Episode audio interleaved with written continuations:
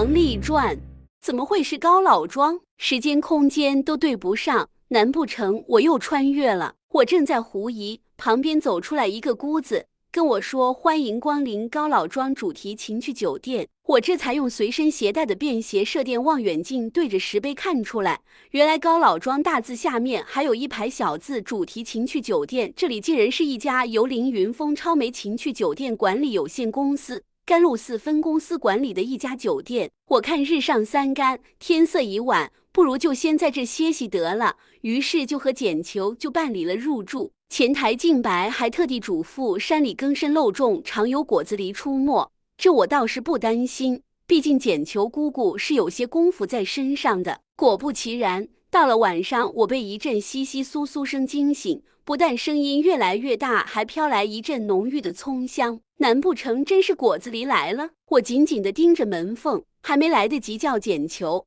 就见一个黑影从门缝窜进了房里，我还来不及反应，只见得那黑影所到之处飘落许多的葱花。开的时候你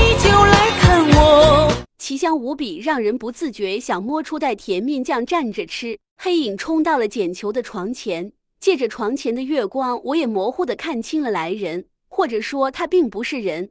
已知此物长三十公分，宽二十五公分，高三十五公分。球长宽高加起来是多少？我算了一个时辰，刚刚好九十公分，再多一点就超过了顺丰手重的尺寸。我根本来不及赞叹它的尺寸精巧，他就像捡球发起了进攻。捡球，我话音未落，那黑影就像捡球的床喷射出一股甜面酱，面酱味道浓郁咸香，让人不自觉想摸出一根黄瓜、一块鸡腿肉、一勺花生米，当场做一盘酱爆鸡丁。没想到面酱具有腐蚀作用，捡球的背被烧穿了一个大窟窿。我心中暗道不妙，捡球恐怕凶多吉少。说时迟，那时快，我也拍案而起，一记八卦掌劈过去，迅速的打开了行李箱，准备收拾行李退房落跑。但是动静有点大，毕竟一个人拖着四个三十二寸的行李箱往门外跑，很难不闹出点动静。那黑影朝我冲了过来。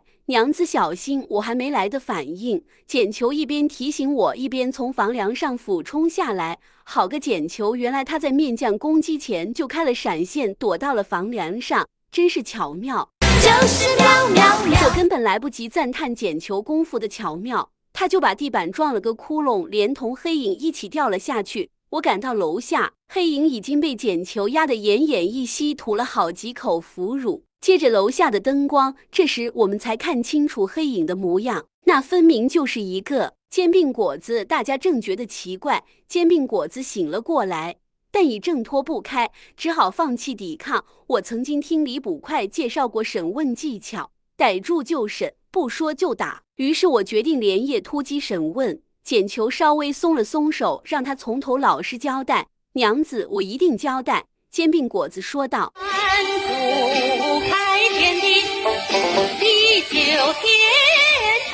也不用从那么头开始说，我爷爷小的时候，说你自己就行。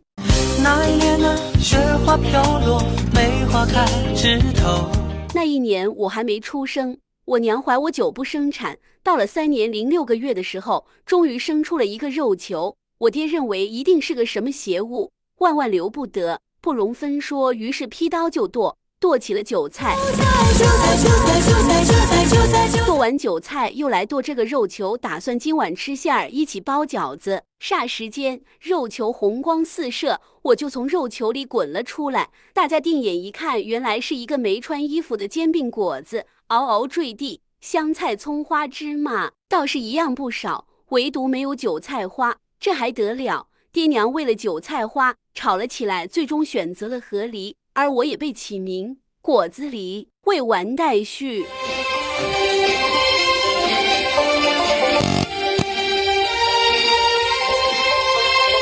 盘古开天地，地久天长。